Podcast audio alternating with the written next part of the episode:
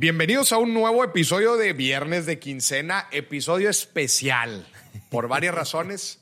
Primero por nuestro invitado el día de hoy, Pedro Prieto. ¿Cómo andas, mi Pedro? No manches, mi Moris. Qué gusto verte de nuevo aquí en Monterrey. Es que si vengo a Monterrey tengo que verte. Güey, de ley.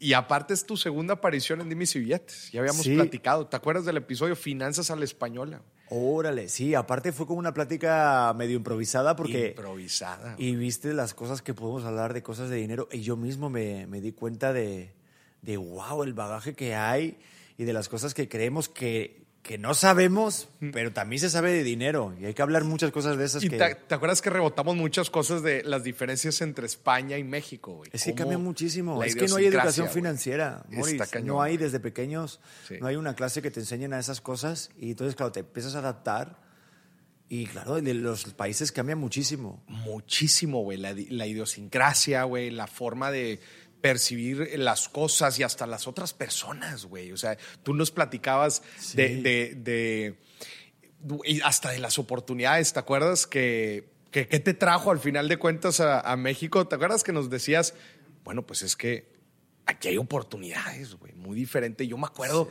creo que te lo platiqué, güey. A mí me impresionaba cómo en España eh, tú podías hablar con, con una persona que era dependiente en una tienda y tenía igual y unas dos, tres maestrías y sabía unos tres idiomas, güey.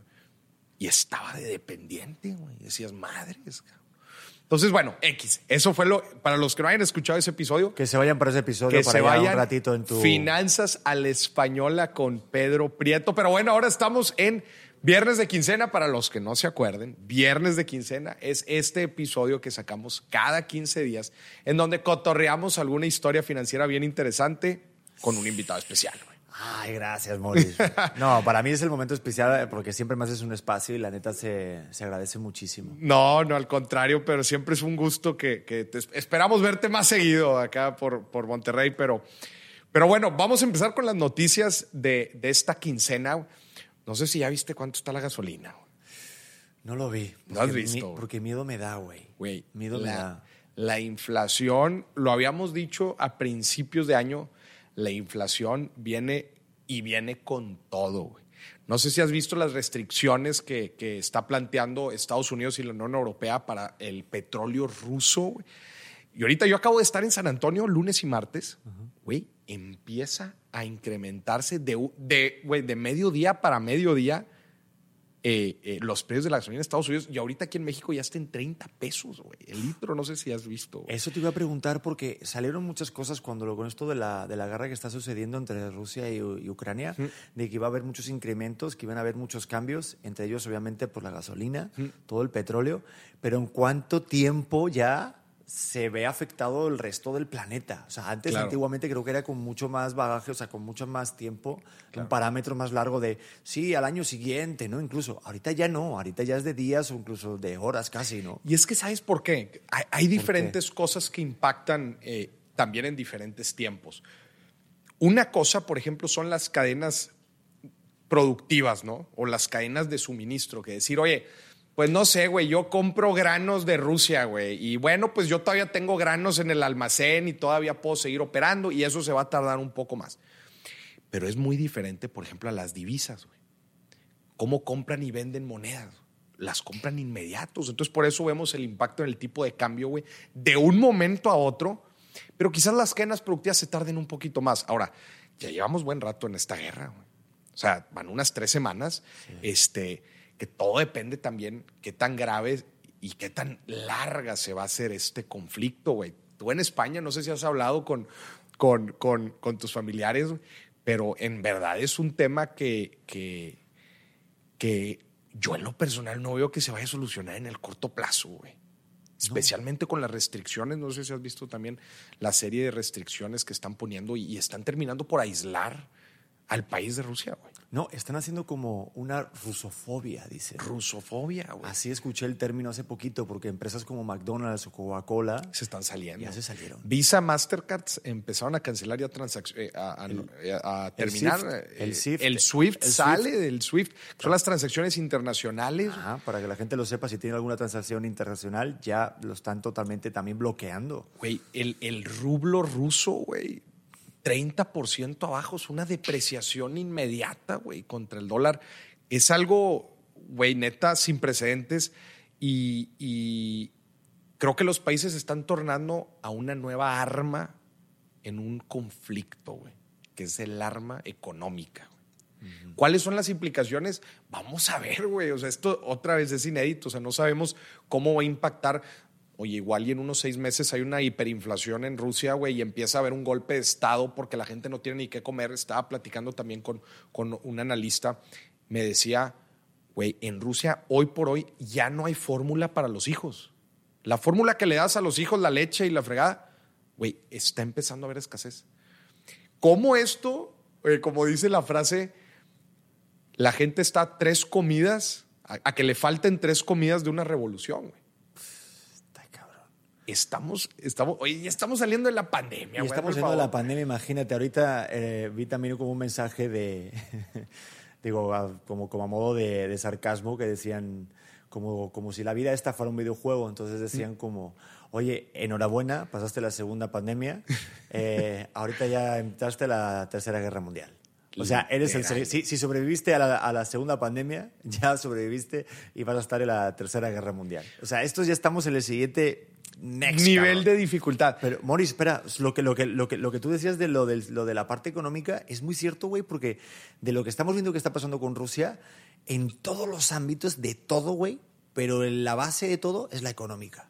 Me voy a toda la parte de los deportes, quieren echar al equipo, no sé si ya lo hicieron, del Mundial, el próximo Mundial de Qatar, toda la parte deportiva olímpica también está viéndose afectada, todas las empresas, gracias, o sea, grandes corporaciones como PepsiCo, McDonald's, todo está, Starbucks creo que también, o sea, están empezando a hacer un bloqueo tal a Rusia que no sé a dónde va a llevar esto.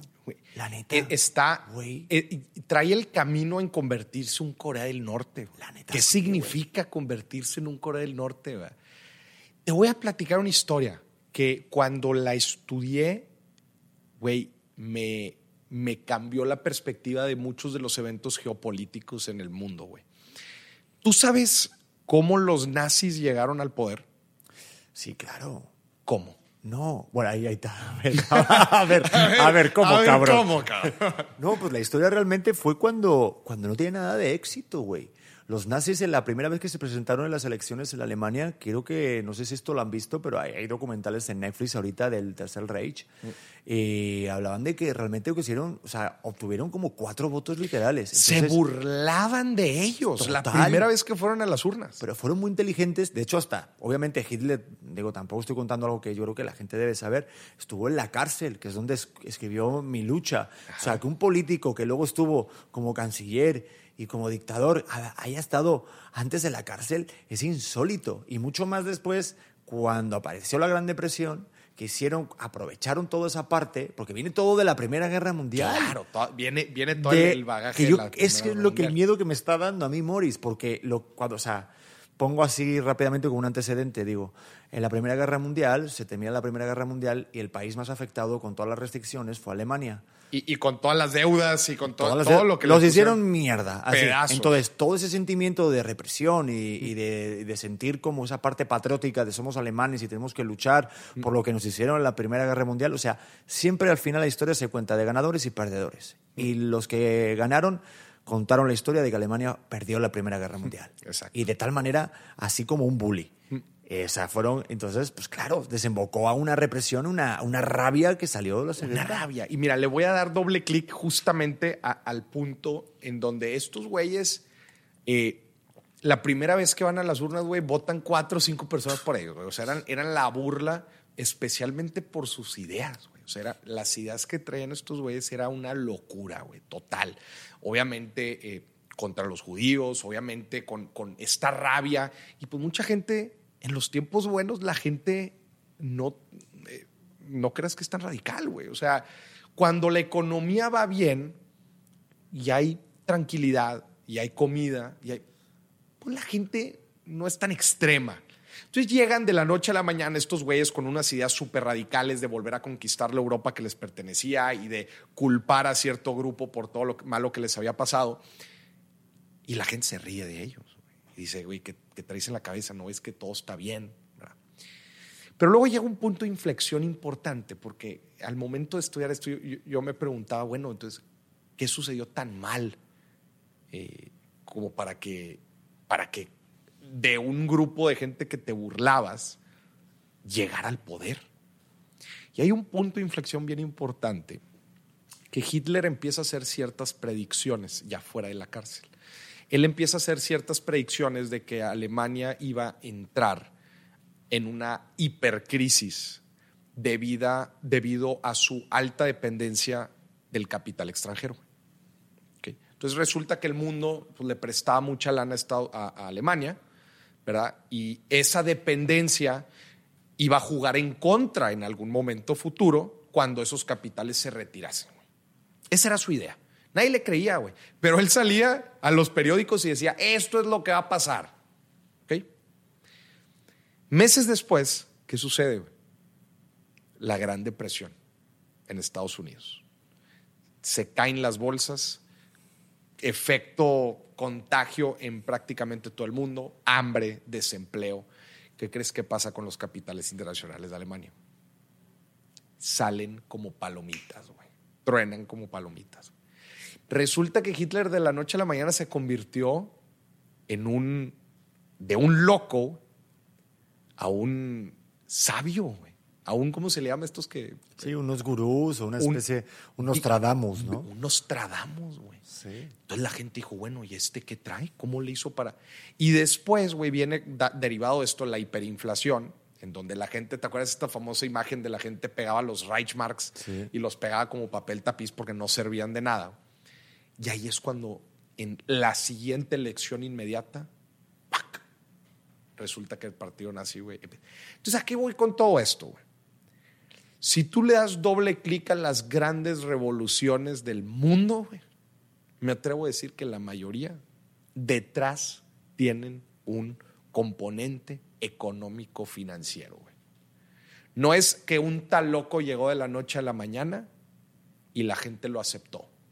La gente no acepta cambios y no acepta revoluciones porque la gente es adversa al riesgo, güey. Nos odiamos el hecho de pensar de que vamos a perder algo, güey. De hecho, eso está científicamente comprobado. El ser humano le duele o le impacta más el perder que el ganar. Y eso es bien fuerte. ¿eh? Nos duele más el perder que el beneficio que nos trae el ganar, güey. Entonces, no hay revolución, no hay nada si las cosas van bien. Pero ¿qué pasa cuando empieza a haber hambre? Cuando ahora sí no hay lana, güey. Ahí es donde empiezan los cambios fuertes. ¿Y a qué voy con todo esto? Me preocupa lo que está pasando en Rusia. Me preocupa lo que está pasando en Rusia. No, y a mí también por todo lo que puede dar como consecuencia. Y aparte viendo también los intereses, porque yo me preguntaba, ¿y este señor Putin, ahorita qué, qué, qué carajo le ha pasado en la cabeza, güey, para que para que opine de esta manera, para que tome esta decisión. Y hay varios videos en los que te enseñan y los que te instruyen de por qué hay un interés por esto de Ucrania. Obviamente debe haber muchas cosas, ¿eh? muchísimas, muchos factores. Pero los económicos, que sobre todo tú los puedes, como puedes decirme un poco si estoy lo correcto o, a dónde va todo eso, es la situación que tiene Ucrania para, para Rusia. Eh, la estrategia geopolítica, güey. Al final de cuentas, este es, parte de su frontera de hierro que tenía contra Occidente, güey. El hecho que esté coqueteando con la OTAN, pues los pone nervioso. Ahora, te voy a decir algo, güey la economía de Rusia viene cayendo desde el 2014, güey, que fue todo el desmadre inicial de Crimea, ¿te acuerdas? Sí, en el 2014. pero, pero lo bueno que tiene Rusia es que tiene como aliado ahorita China, porque he visto lo que ha dicho la ministra de Exteriores, China, ha dado la razón a los rusos, güey. Han dado la razón de que los Estados Unidos realmente están provocando a Putin para que tomen esas decisiones. Sí se da eso, o sea, sí se avientan esos cotorreos, pero la verdad es que China ha hecho un excelente trabajo en mantenerse en la línea, güey. O sea, sí, no han, no han dado una postura oficial, güey. no, todavía no. Todavía no la han dado. Saben que, saben que cualquiera de los dos lados les va a representar eh, no manches, pues no estás viendo todas las restricciones, güey. Imagínate ponerte al lado de Rusia, güey. No, pero es que, por ejemplo, China, o sea, es de las ahorita potencias mundiales, ahorita más fuertes, o sea, es como el gran competidor, yo creo que puede tener Estados Unidos. Sí, claro. Es China luego, ¿no? Sí, sí, sí. Creo que la India ya se quedó para atrás. Luego la India también estaba como Pues la, no, la India va de- Sí. dentro del crecimiento, no es tan importante como lo es China, güey. Especialmente tan importante para Estados Unidos, güey. Eh, entonces, ese, ese tiro que, que, que se van. eh, que, creo que China tiene bastante que perder al tomar un bando, güey. Sí. Por los dos lados. Y por eso no lo han hecho, güey. Digo, además, todavía siguen las Olimpiadas ¿no? ahorita. Imagínate, güey. No, y sobre todo lo que más viene es lo del Mundial del Qatar, que es donde viene toda la lana, y ahí sí Rusia yo creo que conociendo a Putin, no sé si vieron el documental que hay eh, que se llama Ícaro, chequenlo por favor, de las De Olimpiadas. las trampas, ¿verdad? Que las trampas de los güey. rusos que hacían de las trampas. Putin tenía un dinero, un presupuesto especial dedicado a las Olimpiadas. Es para él, creo, o para su gobierno muy importante, la parte del deporte y del orgullo nacional ruso en ese sentido. Entonces creo que debe ser un, un golpe duro a su ego esa parte de que les hayan quitado pues, el- los equipos rusos. De la, todo. de la noche a la mañana, se, se eh, el ser ruso se convirtió en algo despectivo. ¿Ya viste en la Fórmula 1? Corrieron al, al piloto, este. Ese no lo vi. ¿Cómo se- eh, Nikita Mazepin, ¿no? Nikita Mazepin. Y, y al, y al patrocinador, ¿verdad? Y al, y al patrocinador de ese equipo, de Haas. Pues lo corrieron y salió Checo Pérez a decir, oye, pero espérame, güey, pues una cosa es una cosa y otra cosa es otra cosa. Pues sí, nada más que ahorita se están yendo parejo, güey. Ab- Pero Abramovich, el de, el de Ah, Chelsea, sí, también. dejó Pues, el club. Dejó el club y ahorita estaba justo leyendo de ciertas san- sanciones que, lo- que la- el Reino Unido le, le está implantando, güey. Entonces, de la noche a la mañana, el ser ruso tiene ya su, su carga. Pero todos son intereses al final económicos, si te das cuenta. O sea, digo, Digo, la base luego, de todo, porque hasta todos los patrocinadores de Schalke 04, eh, creo que es el Stuttgart, hay varios equipos alemanes que también han quitado toda la publicidad rusa. Sí, cabrón. Y O sea- oye, sale Biden a decir hace algunos días, dice, oigan, pues vamos a bloquear el petróleo, las, las importaciones de petróleo ruso. Y, güey, y- pero salen las encuestas también diciendo que los americanos están de acuerdo e inclusive si va a tener un impacto en los precios, güey. Dicen, me vale madre, pues ni pedo, si tengo que pagar algunos centavos de dólar más, pues ni modo, güey. Pero que no justamente estaba platicando con una persona eh, ahí en San Antonio que me decía que había un, hay- había un fuerte desplegado militar en la frontera con México desde hace tiempo. Güey, que los mandan, que los mandan para Polonia, Claro, porque que ahorita... los mandaron para Polonia, güey. O sea, la cosa está. Oye, pero es cierto lo que sale de, esto ya es a modo de broma, pero me vi una foto eh, que decía que nos iban a afectar hasta el precio de la tortilla en Chiapas, güey. Había como un meme de un güey que decía, no mames, ya no subieron el, el precio de las tortillas, güey, otra vez. Y, y, y, y todo esa parte, digo, a modo de broma, pero de alguna u otra manera, igual no sé qué producto podamos tener, no sé qué. Mira, la pues gente nada que más, nada más te lo voy a decir así de. Aparte de la gasolina, ¿eh? Pero digo, algún producto así en el supermercado que digas... Pero pues te voy a decir de entrada, güey, pues, ¿qué productos dependen de la gasolina? ¿Qué me dirás tú? No, no, no hablo derivados del petróleo como el plástico y los fertilizantes y la chingada, no. Pues la gasolina, pues todo lo que mueves, güey. No, o No, sea, eso es lo que más. todo lo que mueves. O sea, ya nada más el simple costo de transporte va a aumentar. Eso pues ya lleva una implicación dentro de una cadena de, de valor, güey. Este, y ojo, todo esto que te estoy diciendo sin contar las presiones inflacionarias que llevamos por la reactivación económica que nos tenían en grados de inflación del 7%. No sé si viste la noticia de, de hoy, güey. Estados Unidos está a histórico de 40 años. güey. En 40 años no se veía la inflación que, registró en febrero. Si mal no me equivoco, 7.90% en Estados Unidos. Qué locura. 40 años. ¿Qué, qué- qué lo está impulsando? Pues ya dijimos, güey. Eh, la reactivación, la cantidad de la cantidad desordenada de impresiones y de estímulos fiscales que dieron allá, eh, la cadena de suministro, que no hay chips y no hay muchos otros productos, y ahora esto. Pero tú, por ejemplo, Maurice, tú que sabes obviamente de todo esto de los números, de las finanzas, hay como una especie de, no digo de solución, pero alguna forma de, de, una curita o algo que pueda solucionar. Es que hay muchas. A ver, digo, aparte de que obviamente para el conflicto. Creo que parando el conflicto, aunque fíjate, hasta creo que aunque parara ahorita el conflicto, no sé si se, se, se solucionara de manera ya inmediata. Creo que todavía incluso no. Creo que había otras cosas. Creo que estamos metidos en algo bastante más turbio. Pero digo, ¿tú sabes si hay alguna forma de solucionar o de tener alguna otra manera para que de repente al, pues, consumidor unitario no nos es que para, afecte? Para, para poder solucionar esto, no es una no es como una medicina que, que ataques todo. Si habría una medicina que lo ataca todo, podría ser quizás la tasa de interés de Banco de México, a que la suben, que ya, ya la llevaban subiendo, y pues la subes buscando que se frene un poco la economía. Pero ¿cómo la vas a frenar, güey? Pues si venimos de estar frenada, güey. Por eso te digo que es, es todavía un poco más complicado. Eh, pero bueno, si me dices cuál es la herramienta número uno que tiene el gobierno para frenar este desmadre de la inflación, es la tasa de interés, que la suban, güey. Y ya, ha habido ya va en ciclos al alza. Entonces, bueno, ese es el punto número uno. El punto número dos es entender las fuerzas que están causando esta inflación. El tema de los chips y, el, y la cadena de suministro es cuestión de tiempo pero no en el corto plazo. O sea, se tienen que reactivar otra vez las cadenas de valor internacional para que vuelva a haber exportaciones y vuelva a haber producción tal y como lo teníamos antes. Es cuestión de tiempo, güey. No hay mucho que hacer por ahí, güey.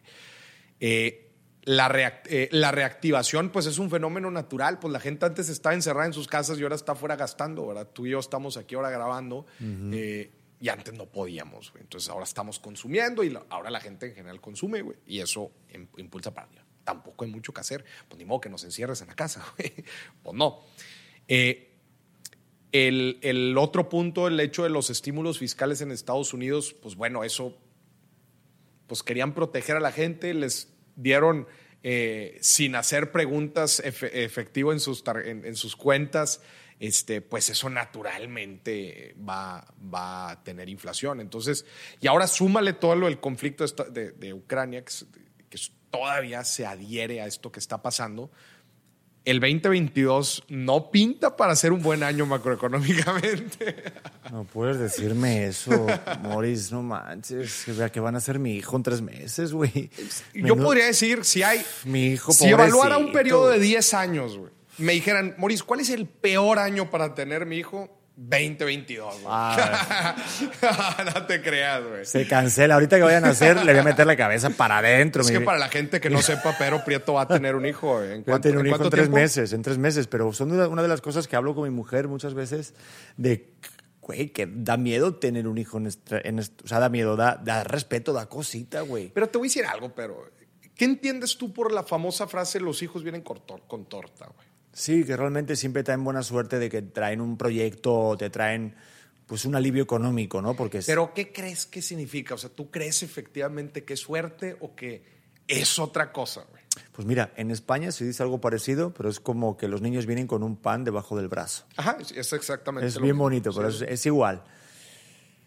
Güey, no sé, no sé de dónde vendrá o qué, pero yo entiendo más como eso de de que los niños lo que hacen, bueno, yo, ¿no? Es mi forma de interpretarlo, como que hacen que, que tú te busques otra motivación, ¿no? Entonces, que los niños traen con torta, que traen torta, no es que realmente te sientes a sentar, o sea, que te quedes sentado y que nazca y... No, que ya estabas hasta la madre de tu pareja, que ya no estabas motivado y decías, no, ya no ah. quiero jalar. No, no, no. No, pero que venga el bebé que diga, ah, ya viene con un trabajo, a huevo, no, pues... Bueno, aunque en España te voy a decir algo. Hace unos años con el gobierno de Zapatero, güey, te daban un cheque bebé te daban un dinero cada vez que nacía un bebé. Sí. Y de hecho, hubo muchos partos cuando se iba a terminar esa ley, el cheque bebé, eh, provocaron los partos para que pasaran antes de que se terminara el gobierno de ese. No puede ser. Güey, lo provocaron para llevar. Eran mil euros, güey. Entonces Mil era euros. como, güey, por dos horas. Oye, nadie te eran- lo regala, güey. Era el 31 de. lo- esto es real, ¿eh? Lo pueden ver en las redes. O sea, eh, eh, Para era que cayeran 31 en- de diciembre, güey. Y la gente de los hospitales apuraban a que naciera antes el, el bebé para llevarse el sobrecito, güey, porque a partir del 1 de enero te la pelabas. Claro. No, bueno.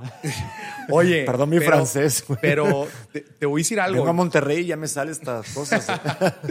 No, yo, yo creo que estoy. eh, o sea, el- este, este concepto de que, el- de que viene con torta, yo, yo sí lo. Sí lo eh, creo, que va, creo que va mucho por, por esta motivación o este empuje. Hay veces de, bu- de buen estilo y hay veces a la mala, güey, pero es eso que te activa, güey. Dices, bueno, pues qué chinga, ni, no hay de otra, va. O sea, ahora, ahora, antes éramos dos bocas y ahora somos tres. Pues órale, güey, que esto no, no se soluciona con magia, ¿verdad? Entonces, al final de cuentas, güey, la- te- me, me recordó algo, esto que, esto que estamos platicando ahorita. A mí me, me llega a preguntar mucha gente eh, sobre eh, como resultados muy tangibles de algún análisis en Excel o una inversión muy tangible con números, etcétera, especialmente aplicados en su vida. Oye, Moris, me voy a, me voy a ir a vivir a no sé dónde, este, pero yo sé que la decisión financiera correcta es esta, pero mi esposa no me sigue, y muchas cosas por el estilo. ¿Y sabes qué es lo primero que yo les digo? El Excel no duerme. El que duerme eres tú, güey. El dinero no duerme, el que duerme eres tú, güey. Entonces, muchas veces estamos tan que nos, nos quebramos tanto la cabeza por tomar la decisión financieramente correcta, cuando no se trata de ser 100% lógicos, sino se trata de ser prácticos también con nuestra vida, güey. Entonces, digo, dado tu ejemplo ahorita de, de que vas a tener un hijo, güey, queremos hay veces que todo sea el timing perfecto. Es, que como, es como cuando dicen, oye, ¿cuándo es el mejor momento para emprender un negocio, güey? Pues nunca es el mejor momento, güey. Nada más hacerlo y se chingó. Y hacer lo que, y hacer lo que, lo que puedas con lo que tienes, güey. Eso dice mi mujer, fíjate. Ahorita acabas de decir las mismas palabras, güey. A ver, ¿qué- qué- Nunca es el buen momento para algo. Es, nu- o sea, pero, pero siempre es el momento correcto. ¿Sabes? O sea, así. Es la neta, güey. Hay que tomar como las cosas de hacerlo ahorita.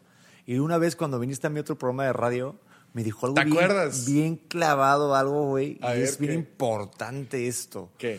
En pareja, güey. En pareja, hablar las cosas de dinero es bien importante. ¿Cómo te ha ido hablando de lana con tu pareja? Muy bien, sobre todo lo, lo- sobre, sobre todo cuando paga ella, ¿no? digo, no discutimos, digo, güey, tú gástate tu sueldo, yo ahorro y ya, no hay problema, güey. Digo, no, hablando en serio, es, mi vida, sabes que te quiero muchísimo. Y amo que pague, la neta. Está, es- es- está, está bien cool que, que de repente hubo un momento en el, el que, no, no, esto lo pago yo tal. Y era como de, güey, es impresionante ya el sentimiento de cuando ya unes las finanzas de uno y el otro, güey. Cuando no es tu cartera y la suya, cuando es la de los dos. Y te da igual quién pague. Pero a ver, Eso es impresionante. ¿Lo haces eh, sí tangiblemente? O sea, efectivamente hay una sola cuenta para los dos. No, todavía no. Pero hoy voy a contar algo. No, no puedo contar esto porque van a ver a mi casa. papá, cuéntalo. Güey, pues todavía no hemos hecho eso, pero, pero como abuelitos, güey, pues como me decía mi abuela de, tú esconde el dinero debajo del colchón, Pedrito, me decía. No, decía, escóndele debajo del colchón, Pedrito. Escóndele, Luego te lo. Pedrito, déjate de gilipolleces. eh. Gente gilipollas. Esconde los putos dos euros que tienes debajo del colchón. que viene Putin y. No. Pero sí me decía eso mi abuela. Y tenemos un lugar en casa, una caja, y cuando hemos pe- empezado a cobrar algo de dinero de cash, lo que hacemos es como una, pues una especie de alcancía, decirlo así, ¿no? Ok, ok. Y, y lo metemos todo junto. Y es como de, oye, voy a agarrar, de hecho son para ciertos pagos, ¿no? Pequeños y cosas sobre todo obviamente en cash, ¿no? Para tener un cash flow así directo. Y era algo como de, oye, voy a agarrar del, del- de la cajita, de la mochila, ¿no? De, de donde lo tenga, ¿no? Yo aquí por si alguien va a mi casa, ¿no? Sí, en, eh, en el jarrón, eh, ¿eh? Sí, en el jarrón verde, en la sala. Ahí no está. Pero sí como decir, o sea, tener un lugar de los dos y está bien chingón, porque se siente como una parte de, de equipo, sobre todo ahorita, por ejemplo, que terminó, yo terminé la novela, terminé la obra de teatro y de repente me entró en unas semanas una especie de, de agobio de, oye, el siguiente proyecto, ay, la cosa. Y me agarró mi mujer y me dijo, güey, ahorita tú también te puedes apoyar en mí, yo me he apoyado en ti durante todo este tiempo y si ahorita te tienes que apoyar en mi sueldo, aquí está. Y yo le digo, pues yo encantado, güey. Y eso está bien chingón de sentirlo en pareja, güey. Es, es, eso es lo que yo le llamo tener, estar en sintonía financiera, güey. Porque luego todo está muy bien cuando nos va bien a todos, güey. Pero las, la verdadera prueba financiera en pareja, güey, es cuando en épocas de vacas flacas o en épocas de vacas gordas, en cualquiera de los dos, los dos tienen la suficiente madurez y están en la misma sintonía para sortearlo, güey, y sortearlo de la mejor manera. Este, eh, y, que no, su- y, que no suceda esa famosa frase, oye, puras famosas frases aquí, cuando, el, cuando la necesidad toca la puerta, cuando, el, cuando el dinero sale por la puerta, el amor sale por la ventana. Que, oye, pues espérate, pues si no estamos casados aquí por la lana. ¿verdad? Pero qué chido, me da, me da mucho gusto. Como quiera, tú tienes tu lana individual, me, me imagino, o algo así, ¿o no? Sí, yo tengo mi parte individual, tengo también un fondo de inversión. Ahorita mi suegro me estuvo recomendando dónde meter también, porque en esos fondos de inversión de los bancos creo que el tipo de interés es bastante bajito. Entonces, eh, tengo como un guardadito, por decirlo así. Creo que es importante el trabajar y tenerlo ahí guardado. Y también tener otra cuenta tuya. Y sí, nuestra idea es tener una cuenta de los dos. Y más allá de eso, a mí se me ocurrió y le pareció a ella bien, es crearle una cuenta a Leo, que es mi futuro hijo. Que mi hijo tenga una cuenta de banco, eh, creo que es importante. A mí me la hicieron cuando tenía como 14 años o así, era una libreta. Me acordé toda mi vida y veía los gastos. Y como y, y esa sensación de... De administrarte, güey. Sí, güey, porque hasta lo decía también Tony Robbins, tiene un libro ahí de, de finanzas, no me acuerdo, creo que El Poder del Dinero o El Juego del Dinero. Juego del Dinero creo que es, ¿no? Obviamente de los también los tuyos, ¿eh? O sea, que a mí, me- a mí me cuesta leerte, güey, porque me cuesta entender tantos términos económicos. Pero ahorita en persona aprendo mucho contigo hablando, güey. Y la cosa es siempre como enseñar a, a tener una educación financiera Claro. y a no tener miedo en tabús, eh, tabús de hablar de cosas de dinero, güey. Y sobre todo con la parte importante, o sea, tú me decías, Pedro, ¿quieres saber si esa relación funciona? Habla de dinero con ella. ¿Te acuerdas? Sí, cómo No no. mames, me quedó pa. O sea, La conociste, le dijiste, hola, ¿hacemos un presupuesto juntos? no. Pues te digo una cosa, cuando se quedó embarazada, lo primero que hice, una de las primeras cosas, después regresé, al día siguiente tenía un Excel hecho, mi novia. Ella. Sí, güey, aparte larguísimo, eh, de cosas, de gastos Dijo, del bebé. Papá, pues esto es nuestro hijo en dinero. Sí, sí, no, no, güey". me hizo todas las cuentas. eh, esto, es, esto es real, eh, Sí. te lo juro. Hizo un Excel de, de todo, güey. A ver, danos un poco de números. El cálculo. ¿Cuánto cuesta tener un hijo, güey? yo he Eh, hecho, yo he hecho no, no he diferentes hecho los cálculos. cálculos. todavía. No he hecho los cálculos todavía y me, miedo me dan, güey. Miedo me dan. Pero aparte lo que pasa es que es no más allá de lo que cueste, sino solamente el parto, por ejemplo, que también cuesta dinero si no tienes seguro. No, y, y te vas para atrás y son las citas con el ginecólogo, ¿va? O sea, son- desde Todas ahí las- empieza a contar, güey. Todas las, o sea, todas las, las consultas son, eh, digo yo, digo la cantidad. Sí, sí, claro. Digo, Bueno, si quieres. 1.500 pesos o 1.700 y cacho. Este, a mí lo que me pasa es que, gracias a Dios, el ginecólogo que tenemos fue el ginecólogo que le dio a luz a mi mujer. Entonces, nos ha hecho, como se supone, un precio especial. Precio, precio familia. Pero eso, vas a empezar a sumarle como cosas obviamente del bebé, la cuna, eh, Güey, los pañales. los pañales, De los la fórmula, años. la fórmula. fórmula. Y luego te metes, güey, en el... me voy La a- pañalera, Me voy a joder, eh. Córtame, eh. Me córtame porque me voy a joder. Este, no, no, me voy a peor. A los, a los eventos, güey. Iba a decir pinches eventos. A los eventos, güey. Hay muchos eventos. ¿Pero qué, a qué, a qué eventos te refieres? ¿De que el baby shower? Baby No, hay de todo, Ah, güey. baby eh, shower. el de la revelación- eh, sí, el de la revelación del sexo. Del sexo. Luego hay un baby shower que es mixto. Sí, Luego sí, puede ser el, baby shower de amigas y puede ser el baby shower de familia. Luego. Que es- oye, que no son otra cosa más que pedotas, ¿verdad? claro, pero, pero para el hombre, güey, yo me acuerdo que, que, o sea, qué bueno que, que me invitan al baby shower, güey. Es como, digo, qué bueno que me Tú tomen en estás cuenta. emocionado llegando al Qué baby bueno shower. que me tomen en cuenta, güey. Está, está padre, güey. Está, está, está, está padre. Pero de- esto es real porque hizo la. Aquí yo balconando a mi mujer, ¿no? Te quiero, mi vida, te amo. Pero es real porque también, obviamente, son como cosas que, como mamás, o sea, lo pueden disfrutar más. Pero pero, pero son gastos, güey. Yo lo que Claro, decía, y es un consejo que eso me lo dio el ginecólogo y muchos amigos, es no gasten de más y espérense hasta casi que nazca. Porque lo que te pasa es como que nos pasó la pandemia. Empiezas a comprar porque te empiezas a agobiar Sí. y luego no utilizas nada. Sí, sí, y luego la gente te lo regala, güey, porque le sobra, güey. Y te puedes ahorrar el dinero, ¿sabes? Yo siento. No, no, no, creo que es un, es este, es... Aquí tu hermano me está escribiendo. Sí, sí, sí. No, si no te administras, güey, se te va. Y, y ahorita que estabas diciendo, oye, en la carriola, por ejemplo, hay, carri- hay de carriolas a carriolas, güey. Sí, no, totalmente. Hay de pañaleras a pañaleras, güey. Hay- o sea, el, el espectro es enorme que si no te administras bien, güey, se te termina yendo una la nota, güey. Y a ver, platícame un poco de la proyección que ustedes, o sea, han, han hecho, entiendo que, que, que chido que, que llegó, llegó con, con todo un Excel, con todos los números, qué fregón. Pero han platicado, ah, bueno, no, no, ya me acordé de otra cosa que te, que te quería decir. Fíjate que es una práctica muy buena que, que cuando tienes un hijo o una hija, pues normalmente ya tienes como este plazo de tiempo de unos 18 años hasta que llegue, entre comillas, a universidad. Entonces, hay, hay, proyect- hay proyectos de inversión muy interesantes, por ejemplo, oye, pues bueno, un departamento y lo, y lo vas pagando.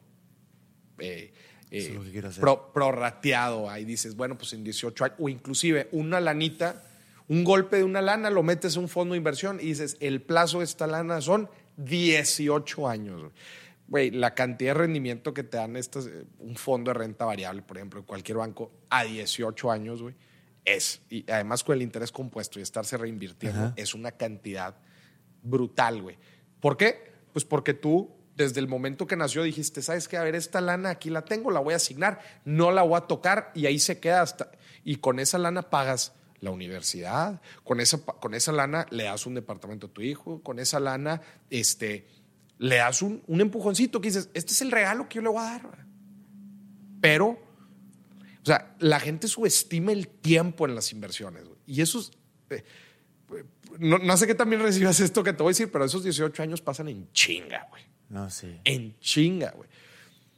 Y cuando menos te lo esperes, vas a tener ahí un regalote para tus hijos, este, o bien pagar la universidad, ¿verdad? que es impresionante cómo ha agarrado la inflación. Pero Eh, justo- lo que cuesta, lo que cuestan las universidades. No, ahorita la deuda país, más ¿verdad? alta creo que en Estados Unidos es justamente la, de, la de universidades. la. O sea, que la gente más endeudada en Estados Unidos es por lo Sí. que deben tanto dinero las facultades. ¿Has pensado hacer algo de esto que te estoy platicando? Totalmente. De hecho, ya lo tengo. O sea, de- llevo como varios años con este fondo de inversión. Tengo un dinero que no lo toco. De hecho, durante... ¿Dónde está el fondo? Ay, no sé si decir. Digo, lo tengo en mi casa.